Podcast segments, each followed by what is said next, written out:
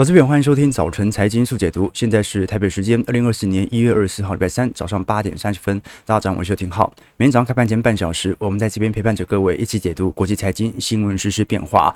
首先是小编特别关心大家了，所以要我一定要讲啊，就是大家还是要稍微保暖一下哦。最近几天真的是寒流又来了。你看，才过一个晚上吧，你像昨天就有五十三个人猝死啊，而且最低年龄只有三十岁了。所以你看，我们小编一直在聊天室、直播室啊，这几天一直要大家这个一定要保暖，好不好？让室内温度维持在二十度左右，而且要避免内外温差过大。好，现在有很多呃，你像半夜啊上厕所啊，可能啊刚起床没事，脚一踩到地板，哇，那可能呃。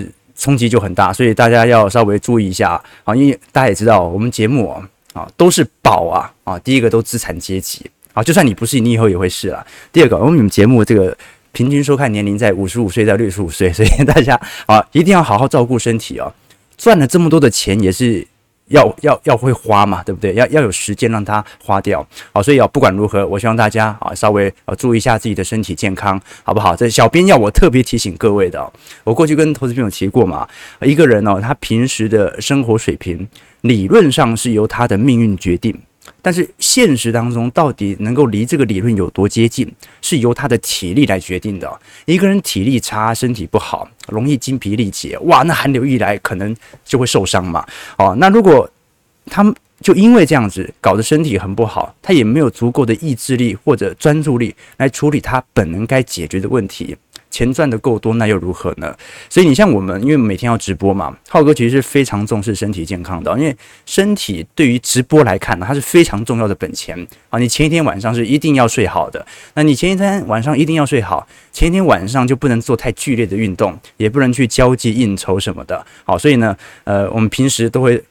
尽可能的去保养身体啊，大家也要多多保养啊。怎么保养？每个人有不同的保养方式啊，所以这个是小编要要我提醒一下大家的，好不好？要照顾身体哦。好，那我们今天啊，真正聊的是台北股市，在电价。蛋价即将调升之际，以及租金价格的显著上扬，该怎么面对？因为到目前为止哦，美国股市昨天晚上都还在创历史新高，道琼周一是突破了三万八千点的大关之后，昨天稍微下跌之后，改成标普创历史新高了。哈，辉达昨天也是创下历史新高价。好，加上昨天是因为马云呐、呃，大幅增持了阿里巴巴股票之后啊，昨天阿里巴巴。ADR 中概股也飙涨了八个 percent 啊，所以不管怎么说，哦，我们从十年期美债值利率来观察，如果本波美国股市的上涨，并不是因为市场的利率预期下滑。而且十年期公债殖利率还在推升哦，目前已经推升到四点一三 percent 了，那就说明现在的上涨，它其实是在反映景气的向好，软着陆几率的大升。那既然美国会软着陆，那台湾是一定就不着陆了。为什么？因为台湾去年经济成长率比美国还差劲啊，它的基期够低，足以让台湾的经济增长率今年有显著的拉抬。其实去年为什么台湾整体获利年减率是高达两成，我们都还没有看到严峻的衰退。很简单。因为台湾去年的民间消费实在太强了，去年台湾的民间消费在经济成长率的部分呢，占了大概三点八二 percent 的贡献成长，民间投资是衰退二点三，存货变动库存的压力也衰退零点四，所以去年基本上就是由民间消费和政府支出来带动的。好了，那时间线来到二零二四年，你会发现哦。即便民间消费去年基期已经推这么高了，今年还是有一点四 percent 左右的增长，甚至比民间投资的零点六七、存货变动的零点四九还要来得更加亮丽。换句话说，台湾在今年所面临的处境呢，绝对不是衰退的问题，看起来就是通膨的问题了。我们要如何在一个显著通膨有调升区间，但是又不会大幅伤到市场的购买力？今天来跟投资朋友留意几个物价上涨的问题哦。首先，大家比较关注的。应该现在最为立即已经涨价的，就是上应该讲礼拜二就开始了，应该礼拜二礼拜二早上就开始，台北市的蛋价就开始显著调升了，这是很很简单的原因了，因为中南部现在也是受到低温原因嘛，啊，受到不管是禽流感还是低温都导致了啊很多鸡生不出蛋来，所以蛋价呢从礼拜二开始啊调涨两元，产地调涨至四十点五元，批发价是五十元。事实上，我们观察整个台北。养鸡协会的蛋价表现啊，其实，在二一年到二二年，当时冲高幅度是最快的哦，从大概从三十五块一路冲高到五十五块，那后来是有下修到四十块，只不过呢，啊，最近又开始大幅调升了。那我们要观察的一个要件呢，首先是现在对于蛋价的拉升哦，它不只是来自于禽流感或者低温所造成的供应冲击哦，市场的需求其实也在缓步提升当中。如果我们具体观察整个。蛋价层面呢，它影响的几个要素哦，饲料、气候和禽流禽流感哦。现在饲料价格并没有这么大的波动，但是气候和禽流感已经形成严重的供应链冲突。那市场的需求，就目前来看，台湾民间消费还在支撑哦，这导致了蛋价还是有持续推升的动力，可能不止调升这一次哦。好，毕竟，呃，通常受到。疫情或者禽流感或者呃冬季冲击的效果，它会递延一到两个季度左右。那我们过去跟投资朋友提过，因为餐桌上的鸡蛋哦啊，它会从重机厂啊到中机厂到蛋鸡厂哦，一步一步的生产下去哦。那很多小鸡啊，现在已经呃看起来已经冻死了嘛，所以你按照它的生长周期哦，那它大概可能缺蛋，或者说蛋价的上涨大概会维持到一个季度左右。对，所以小鸡。小鸡一冷就死掉了嘛，对不对？那小鸡冷，母鸡母鸡抖，对对，母鸡抖。好，没事。好，所以我们必须承认啊，因为鸡蛋销售啊，它是整个业务通路的大宗。换句话说，它的传导时间会比较长，可能进一步呃。本来蛋价的传导时间是一个季度，但是传导到通路商决定要涨价，一直到它的递延效果可以拉到半年以上，所以今年蛋价应该就会重新回到上行格局哦。那我们真正留意的反而是整个台湾的总 CPI，因为十二月份这一次 CPI 公布之后啊，同月相对于去前年同期是上涨二点七 percent，那很明显，大部分的涨幅其实都是集中在食品价格。我们看到在水果、肉类以及外食费等食物价格有非常显著的上涨，那有没有一些下调的呢？有，有一些三 C 电子产品目前有消费库存过重的问题，正在下调。尤其我们可以观察到，在食品类别当中啊，涨幅是四点七二 percent，好，这个是涨幅非常呃显著的一个压力哦，好，这个远远高于目前台湾的总 CPI 二点七 percent 了。水果价格是上涨了直接两成呐，肉类是因为饲料成本的提高上涨六 percent，那其他像是食品、外食费、谷物或者相关。食品的部分哦，上涨幅度分别在三点四 percent 到四点八 percent 左右。所以呢，即便我们都很清楚，二点七的总通膨并不高，但是市场感受其实会蛮高的。尤其在十二月到元月份，到接下来过年，市场的缺货潮很有可能会让市场敏感度变高。为什么？因为现在涨的已经并不是那种耐久财了，不是说车价涨多少哦，并不是说。这些大型家具涨多少？现在就是涨食品，好，所以它会有比较明显的这种食品的消费感受，大家会觉得，诶，怎么突然又变贵了？好，这个是市场上的冲击哦。那如果你具体观察，在整个变动当中，也就是物价涨幅最多的，其实真的也是清一色，几乎都是属于食品类哦。我们看到，在整个十二月份，物价涨幅最多，在年增率的部分哦，香蕉是涨了八十三 percent，芭辣涨了八十三 percent，胡萝卜涨了四十四 percent。木瓜涨了三成四，番茄涨了两成八，葱也涨了接近两成，柳丁涨了一成七。那其他类啊啊，你像是旅馆住宿费啊，这个涨得真的有点离谱了。谁要住台湾，对不对？涨了十趴，中药材也涨了十趴，猪肉价格涨了九点一三 percent。其他像是西式早点，比如说汉堡、三明治涨了五点五三 percent，中式面食、炒饭、炒面、小笼包的部分涨了五个 percent，鸡肉涨了五个 percent 啊。那到底有没有价格下跌的呢？啊，我具体观察还。是有的哦，你像这一次啊，呃，甜椒跌了三点五四 percent，行动电话费跌了三点八二 percent，电冰箱跌了五点二四 percent，冷暖气设备跌了六点三九。percent，好，公共汽车票跌了八个 percent，OK，所以你可以了解到啊，基本上食品价格的涨幅当中啊。蛋价现在是比较落后反应的，其实十二月份蛋价并没有太显著的上涨啊。十二月份主要上涨的主要是集中在食品价格的部分。我们看到近三年水果指数的各月走势哦，在民国一百一十年和一百一十一年呢，好，当时看得很清楚嘛。去应该讲前年二零二二年，其实水果价格并没有比二零二一年来的贵哦。好，但是二零二三年这个大幅跳升啊，很明显啊，就是受到一些季节的因素啊，加上一些饲料啦、肥料价格的上涨。所导致的，那肉类价格每年大概就是稳定，好，大概是以五趴到十趴左右的幅度慢慢的上涨，好，所以这个鸡排啦或者鸡腿饭呐、猪排饭啦，慢慢的上涨，这个大概也可以理解到了。好的，不管怎么说啊，这个食品通膨啊，第一个是市场感受幅度比较高的，不过这没办法，这是输入性通膨。那饲料大部分还是海外进口的嘛？OK，所以第一个观察的要点呢，啊，是市场会感受程度比较高，但它不一定代表通膨完全失控啊。这第一件事情。那第二件事情呢，影响到全体制造业通膨效果冲击最大的，并不是食品价格嘛，主要还是集中在电价的部分。我们看到台电这一次。呃，像呃召开记者会之后啊，特别去公布，因为在整个二零二三年年底啊，台积电呃不不是不是台积电，台电的累计亏损幅度是三千八百二十六亿元。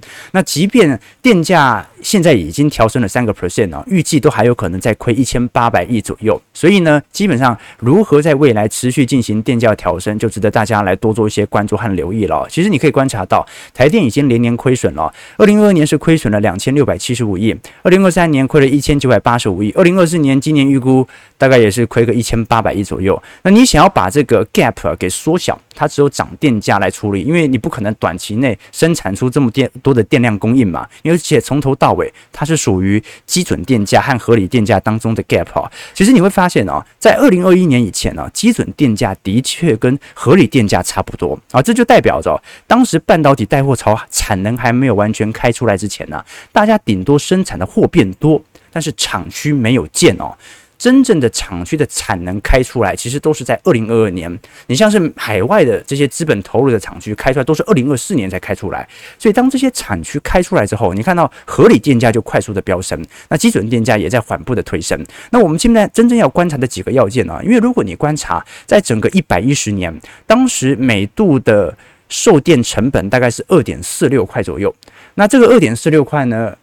看起来不高了，但是呢，我们看到平均的电价也不高，二点五八块，好，所以基本上啊是很明显稍微有点打平的。但是到二零二二年的时候，每度的售电成本是三点九块啊，现在嗯、当时的售电就平均的电价是二点七块，所以在二零二二年亏了两千二百七十二亿哦。那到去年十一月份为止哦，每度的售电成本是三点九块啊，那。每度的平均电价只有三点零八块，啊，所以亏损幅度仍然存在。好，这个就是我们可以观察到了。其实基本上必须承认，早该涨电价了。早该涨电价了。那为什么在过去一段时间电价调升幅度这么缓慢呢？如果你看海外市场哦，这很多电价调整幅度都非常离谱的哦。你像是美国的部分哦，这个电价是直接涨了一成二左右；德国的部分涨幅是十六 percent；澳洲东部电价直接涨了两百 percent 啊，涨了两倍；印度电价涨了八个 percent 到十四 percent 左右；新加坡电价涨了两成；那南非的电价涨了九点六 percent；日本电价也涨幅也大概有接近三成左右哦。但你很清楚嘛？呃，虽然我们知道电价有调涨了，但是这个调涨幅度啊，肯定是不像海外市场来的这么显著啊。这说明什么事情呢？其实不管是天然气啦，或者煤啊，大宗资产的上涨力度啊，基本上是足以让全球都开始进行显著的价格调升的。好，那现在台湾呢，差不多也应该要调升。那为什么过去没调升呢？第一个是二零年到二一年半导体景气大好的时候，照理来讲啊，你应该调涨电价。可是服务业不好啊，当时大家应该还记得哦，整个二零年到二二年，一直到台湾的疫情正式爆发这段时间，服务业真的是不好过。为什么呢？因为大家都点外卖，餐厅一家接着一家倒，大家都发现，哎，我不需要开餐厅了，我做一个中央厨房就好了，反正不会有人到餐厅来用餐。好，所以服务业很惨，大家不敢，呃，这个政府不敢涨电价。好，但是制造业很好。那一直到整个二零二二到二零二三年开始之后，制造业开始进入到下行周期。大家的销库存压力很大，诶，服务业反而开始复苏了。去年民间消费很强嘛，这段时间政府电价调升幅度也不敢太大，为什么？因为制造业不好啊，制造业压力很大，它也贡献了大部分的税收。那一直到今年，今年其实是一个算是蛮好的借口，可以进行显著拉升。第一个，景气在复苏周期；第二个，民间消费还在啊。不过呢，啊，不过呢。这个民间的感受程度当然会有不一样，因为你过去积太久了嘛，你现在调升幅度就要比较大。基本上，如果你想要损益两平的话，啊，就说电价成本跟呃实体电价要完全打平，让台电不亏损的话，涨两成五差不多，涨两成五差不多。但是我们我们也知道不会涨那么多嘛。但是可是呢，如果你要进行补助，哦，那我干嘛要省电呢？因为反正。你最后还是要进行补助嘛。所以我们必须承认哦，就每个国家在面临通膨冲击底下，它可能所采取的态势不太一样哦。短期来看，你看好像欧美地区那些高通膨的经济体啊，受害比较冲击比较大，低通膨好像呃对于购买力侵蚀比较弱。但是长期来看，你会发现呢、高通膨的国家，他们的工资通膨其实也比我们还要来得高，最终就变成高通膨国家在薪资物价水平远远高于低通膨经济体，使其购买力持续的放大，就好像美国人到日本现在觉得哦消费很便宜啊，台湾到东南亚消费很便宜，但是。台湾对于这种低通膨到底是好事还是坏事，这就不一定了。我们可以看得出来了，在各国面对本轮的通膨冲击以后啊，所采取的态势都不太一样。你以美国来说，美国它是全球最大的消费经济体哦，它基本上没有能力去改变粮食或者能源价格，它顶多就是进行适度的战略原油储备的释放，但它的效果是远远无法去抵消战争冲突所带来的原物料上涨。所以呢，美国政府哦。基本上它是没有针对原物料或者冻涨这样的一个措施采取过度的干预哦。在联总会一开始是进行货币宽松，它先稳住金融市场，稳住金融市场之后，直接发财政支出，直接把钱塞到人民口袋，维持基层的购买力哦。那这种做法，它是大型消费经济体的唯一方式。为什么？因为它是最重要的终端消费者。如果全球经济没有爱花钱的美国消费者哦，全球的制造业部门都得关门。所以呢，它的重点在于，我确保你有钱买得起这些东西就好，反正我就是不断的补贴你，物价就随便它涨吧。我确定你至少要有钱买得起吃的东西。那第二种啊，就是以日本，日本的部分啊，它是完全不管，它也不管你有没有钱，它就是一定要物价上涨。为什么？因为它已经通缩三十年了，制造通膨是日本央行长期以来追求的目标。所以呢，日本一开始呢就是才一直到最近嘛。他所公布的央行利率决策会议啊，都还在持续维持宽松政策啊，最后就变成怎么样？日本的人均 GDP 哦，因为汇率因素重贬，但是日本的出口的确在好转，经济开始成长，而且也走出了通缩阴霾。那唯一的冲击点是什么？购买力大幅减弱。所以呢，岸田文雄最近的支持率哦，下滑幅度非常快哦。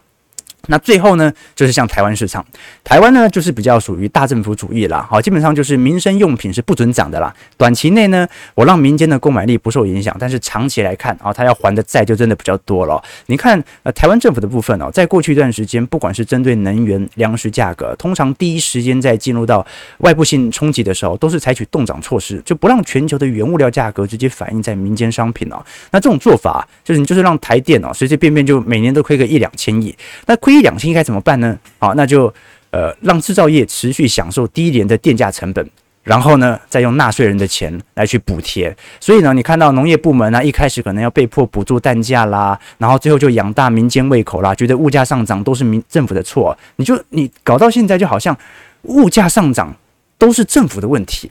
好，但是呢，你如果长时间就让市场意识到哦，全球有通膨，输入性通膨，台湾基本上也是原物料的进口大国。你如果有这样的一个沟通的话，那政府或者说民间的反反对情绪、反应情绪就不会这么高了。所以可以提供投资朋友做一些参考了。基本上哦，今年的电价有所上涨是比较有利于台湾啊，在经济的成长以及民间购买力的增长的。为什么？因为电价不涨哦。他也是拿你的钱去补贴那些制造业而已，啊你一样要花这笔钱。总归来说，每一次遇到通膨，各国经济体所采取的应对政策的不同，就会影响到经济的发展哦。事实上，我们可以观察到哦，当时商周和今周刊哦，分别针对呃这些台商，不管是在大陆的台商，还是台湾啊这些中小企业主哦，针对整个台湾，不管是在总统大选，还是在各项政策上的疑虑哦，你会发现哦，市场上其实并不是特别担心台海战争。目前大多数中小企业啊，最为在乎的因子啊，基本上是属于经济政策和供电稳定。只要供电能够稳定哦，这个某种程度啊，这个厂商或者制造业啊，它就会支持现在的执政党。所以对于制造业来看啊，这个供电稳定是目前最为重要的态势，值得大家还多做一些留意啊，和做一些想法了。那当然，我们必须先了解了，现在对于呃实体产能来看哦，你只要电价调升。照来讲就不会缺电了。那按照目前的态势，只要有适度的调升价格，涨幅在今年有一成到两成，很快市场的用电量就会急缩，那么就不会缺电了。这就是很很直观的一个说法。我们真正讲的缺电呢，是保持在目前电价情况底下，在二零二五年是有可能发生的。那另外一个，台湾过去停电哦，大部分都不是当下。直接缺电，哦，都是属于在电网的部分没有做好稳定的保护。那包括在夜间的备转容率，呃，容量率哦，也没有做一个比较稳定的掌控。所以，我们按照目前现在各大。学者所进行的统计啊，比如说以中央大学的教授梁启源教授他所做的统计哦，你像是二零二五年到时候夏天的夜间备转容量率恐怕会剩下零点四 percent 哦，那这个时候就是可能准备会随时限电了。所以我们当然呐，长期来看，台湾经济这样子一直发展，迟早也会缺电嘛，所以本来就要扩大自己的供电。但问题就在于，现在短期内你只要电价一上涨，它就解决了今年缺电的问题。为什么？因为电价上涨，它会直接限制到目前的供。供给，那我们可以观察到，从整个二零二三年以来啊，大部分时间它其实是在供电警戒，也就是小于六个 percent，但是不至于到直接限电缺电。那整个时间线呢，预估在二零二五年，因为今年算是景气复苏周期了，我们市场普遍的预估值啊，是景气要进入到高成长周期，也就是我们讲的繁荣周期，也就是这段时间民间的消费持续的增加，大家赚的钱越来越多，夏天开的冷气。越多，然后民间的制造业产能全部开出来之后啊，大概整个时间线会在二零二五年左右。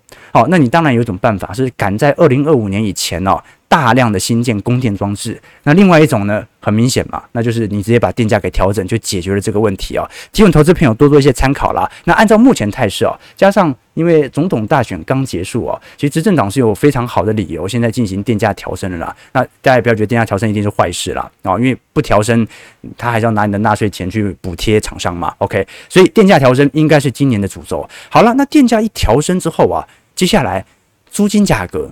房价应该就会跟着调升了啊，这个很好理解嘛。啊，这个房东他有很多价格转嫁的理由，电价是长期以来非常重要的转嫁方向。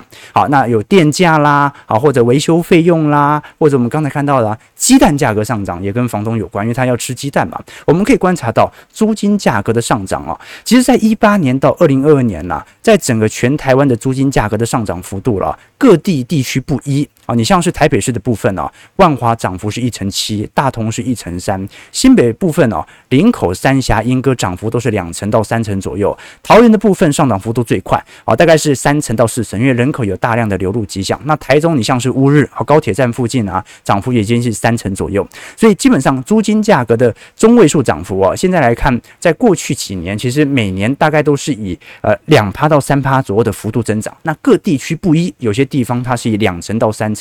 所以看起来会比较极端哦。我们根据主计处的预估值啊，在去年一整年当中哦，其实元月份到五月份整体房租指数大概年增幅度大概都在二点三 percent 左右。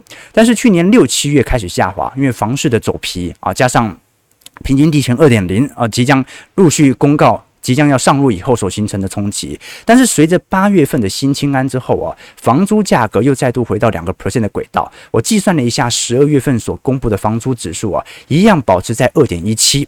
啊，也就是说，房租价格目前由于过受惠于呃过去囤房税二点零，像现在的电价上涨，然后食品价格的上涨哦，基本上它是有蛮好的转嫁理由的啊。这基本上都是这样子嘛。啊，电价涨五百。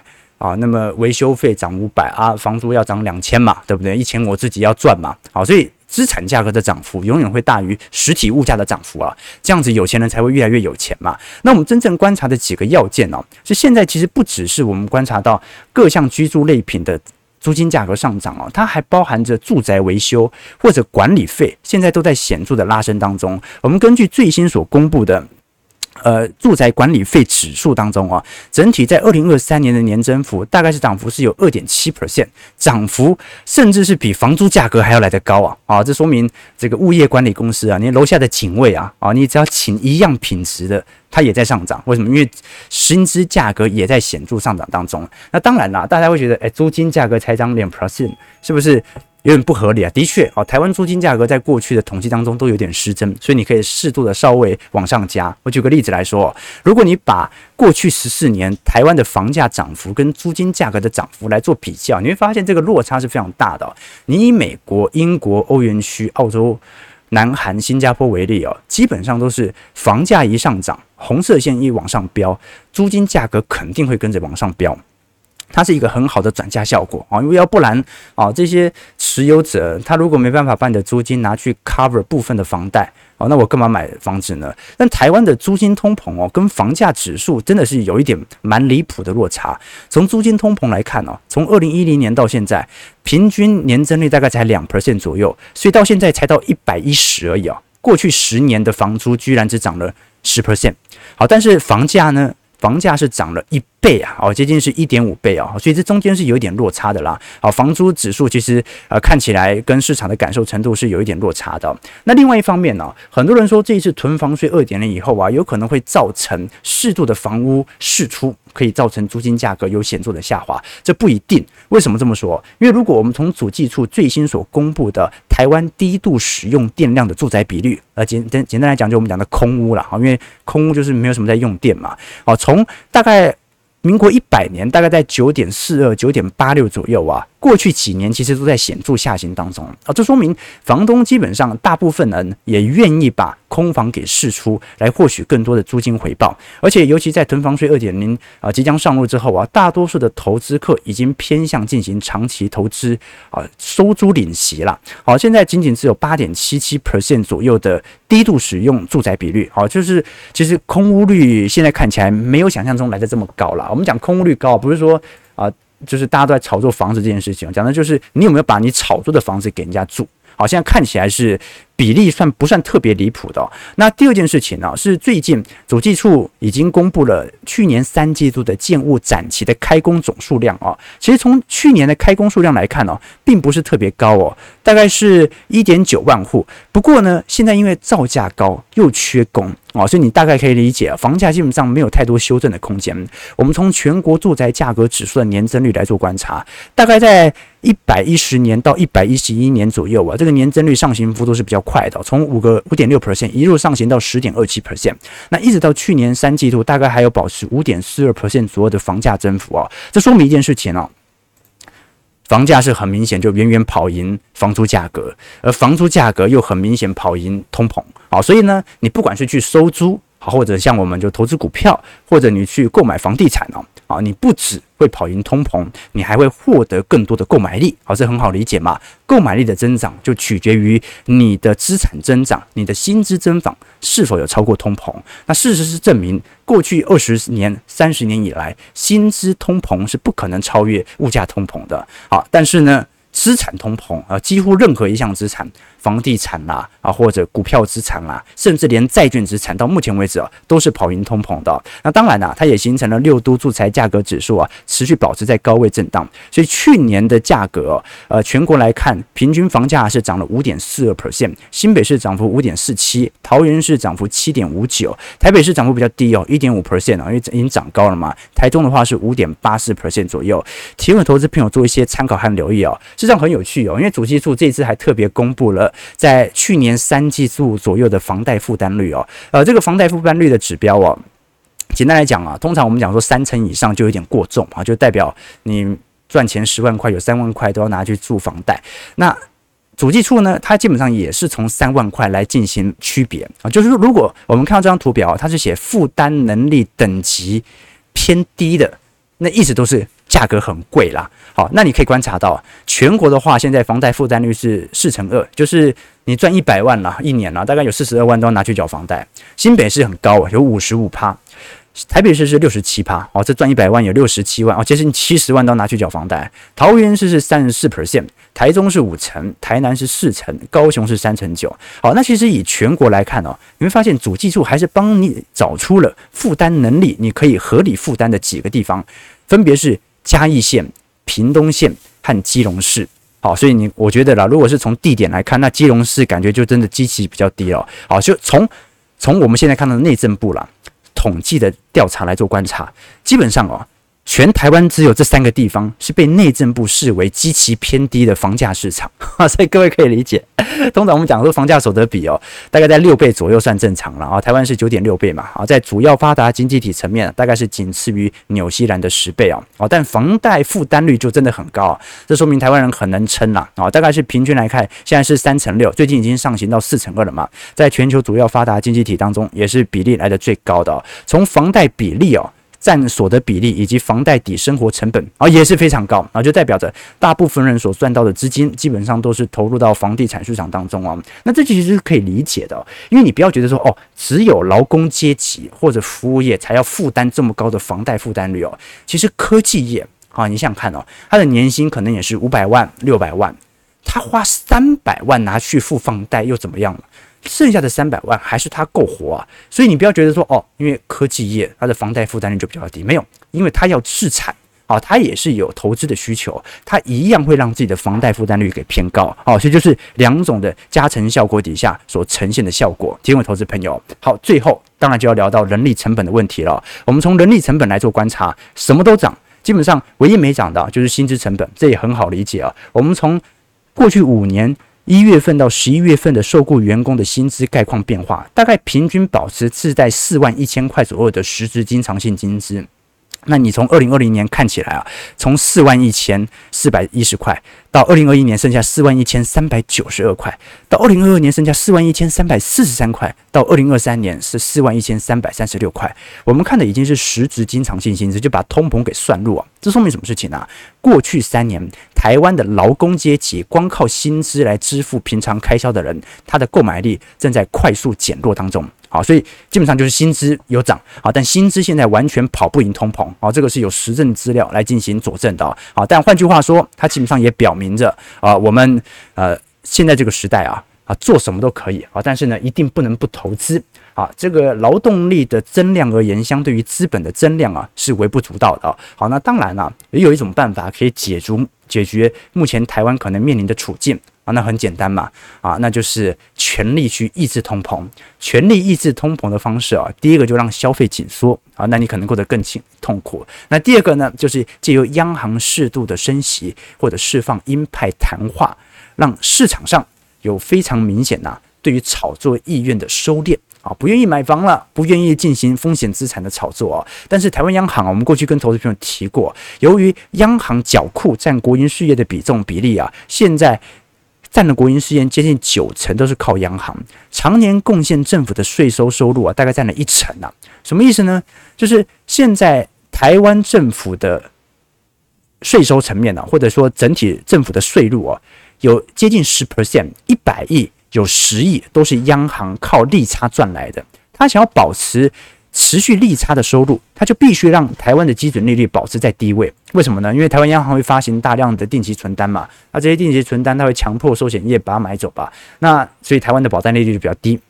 但是呢，台湾央行拥有庞大的外汇收益，这些外汇收益大部分是属于美元和美债，大部分是美债啦。现在来看哦，啊，平均每年是有四个 percent 左右的殖利率的报酬。所以呢。四个 percent 和台湾央行发行的定期存单两个 percent 中间的两 percent 呢，央行就能够赚走利差。那他赚走这些利差呢，他就可以拿去啊，给予政府做一些税收的收入，或者说啊，作为他的缴库的比重。最终呢，他就可以让国营事业有九成都是靠中央银行来支撑。所以中油不赚钱没关系。台电不赚钱没关系，因为国营事业有九成都是由中央银行贡献的。但是你要它升息，它的利差的赚取幅度就会缩小，它就没办法交给政府这么多钱了。所以呢，台湾央行也有它的苦衷啊。为什么？因为我们的钱呐，啊，政府有庞大的税收，都是靠中央银行啊。那你它升息，它就没办法缴这么多了啊。那政府能够接受吗？好，所以这个是一个愿打一个愿挨的关系，这就是目前我们所面临的窘境啊。那换句话说。啊，这个今年台湾没有软着陆的风险，没有硬着陆的风险，基本上就不着陆，不着陆，那风险是什么呢？那就是通膨持续的加成。那通膨持续的加成，目前看起来有没有解决的办法呢？看起来没有，看起来现在的证据也非常适合进行价格的调升。那最终导致的结果是什么呢？啊，我们一定要学会做投资，所以欢迎大家一定要参加我们呃游艇号的财经号角会员系统。哦，里头有除了我的资产部位的操作日志以外，也有一些宏观专业报告、专题影片以及基础小白的系列课程啊。事实上啦，你只要愿意投资，要跑输通膨其实很难啊。不管是房地产投资、股票投资、债券投资，甚至连黄金价格、美元涨幅都是能够跑赢通膨的。请我投资朋友多多些参考和留意了。好，我们看一下啊，台北股市目前开盘的情况，台股上涨十九点了。今预估量呢比较没有那么大，三千亿啊，收在一万七千八百九十四点了。OK 哦，解决方法就是就是跟着我投资啊，对不对？OK 啊，超征都是靠央行啊，没错没错，不然你觉得呢？哦，台湾央行真的很赚钱，很赚钱哦。OK，对，OK。地下经济太好啊，对，台湾地下经济也不错啦。好，我们今天大概是稍微梳理一下啦。我认为我是蛮看好今年台湾的资本市场，基本上过去几个季度的表现都是这样子啦。那当然哦，多数人没有这个感觉，那大概率就是。